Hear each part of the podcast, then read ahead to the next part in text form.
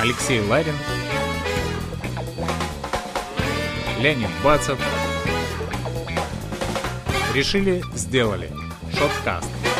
Сегодня в программе руководитель аналитического отдела инвестиционного департамента ФРИ Инга Фокша. Да, Инга, привет. Всем слушателям привет. У нас по традиции в передаче мы всегда знакомимся с нашим гостем, поэтому будет здорово, если ты несколько слов расскажешь о себе. Меня зовут Инга Фокша. Э, я представляю аналитический отдел Free, являюсь его руководителем. Сама я всегда, я выросла из аналитика, я всю жизнь работала аналитиком. Э, сначала я анализировала, была больше макроэкономическим аналитиком, анализируя экономику США и западных рынков. Потом я была аналитиком с небольшим портфелем а, в управлении высокотехнологичных компаний, котирующихся на NASDAQ, тоже американский рынок. А, и после этого я осознанно перешла в венчурный рынок из фондового, а, просто потому что верю, что на венчурном рынке в ближайшее время можно будет заработать, и он будет расти и развиваться более динамичным темпом по сравнению с фондовым.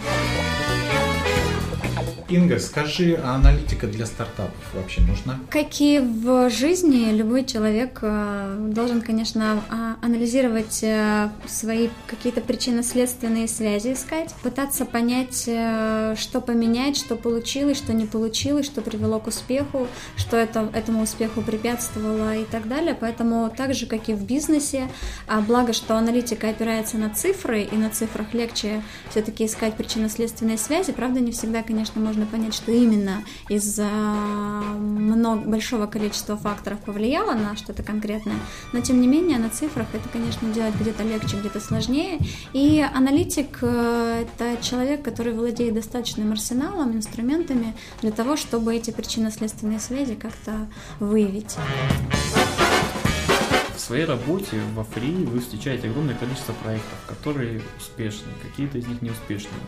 Наверняка вы видели какие-то закономерности, которые позволяют проекту быть успешным либо неуспешным. Вы знаете, э, немного оговорюсь, э, у нас э, достаточное количество проектов, но недостаточное количество времени для того, чтобы эти вещи как-то констатировать или выявить, но по нашим наблюдениям такие вещи, как желание, готовность и усилия команд в продажах, когда команды просто идут и продают, это, конечно, вещи ключевые, потому что очень часто команды заигрываются, либо очень долго делают продукт, либо боятся своего клиента, либо долго его выбирают, либо говорят клиенту, извините, вы не наша целевая аудитория, и, и просто говорят, приходите через полгода, мы еще доделаем свой продукт и так далее. Эти вещи, конечно, отдаляют от результатов.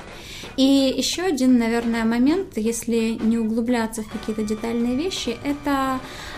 команда и это отношения в команде. При том, что мы до сих пор не нашли правильного инструмента оценивать э, команду и влияние команды на перспективы проекта на ранних стадиях, наши наблюдения, в том числе в акселераторе, показывают, что команда и ее сплоченность, то, как в команде принимаются решения, а, кто кому делегирует, кто исполняет, кто продает, кто делает продукт и так далее, вот такие вещи, они при неблагоприятном стечении обстоятельств, конечно, являются просто просто фатальными, поэтому это кажется, что мы все можем сработаться, и это всего лишь где-то для кого-то работа. Но, тем не менее, эти вещи для проектов, по нашим наблюдениям, а у нас проекты находятся под наблюдением на протяжении трех месяцев, эти вещи, конечно, ключевые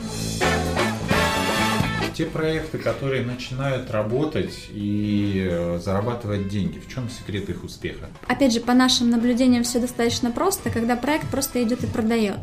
Когда проект не оглядывается на причины, почему он не может продать, почему у него не купили, а, что он сделал не так, когда проект просто идет, и вот что бы ни было, он продает, и он не уходит без продаж, и он не уходит без договора, и он не уходит без контракта, и он а, просто возвращается и перезванивает, и пишет, и, и проявляет а, все мыслимые и немыслимые а, категории упорства. Наверное, это основное, равно как и в жизни. Не знаю, если из этого, опять же, можно сделать закономерность, но проекты перформят лучше и продают больше и делают более устойчивые бизнесы, если они чувствуют личную, личную ответственность. И если у проектов на самом деле ограниченное количество ресурсов и где-то даже времени, то есть если проект понимает, что ему сегодня-завтра нечего есть, то здесь два варианта. Либо он а, идет и устраивается на работу, у нас таких, такие кейсы тоже есть, либо он идет и все-таки во что бы то ни стало продает. Спасибо тебе большое, что стала гостем передачи. Ну и гораздо больше можно услышать в нашем большом интервью с тобой. Спасибо тебе большое. Спасибо вам. Да, да. спасибо и пока. Всем пока-пока. Пока. -пока. пока.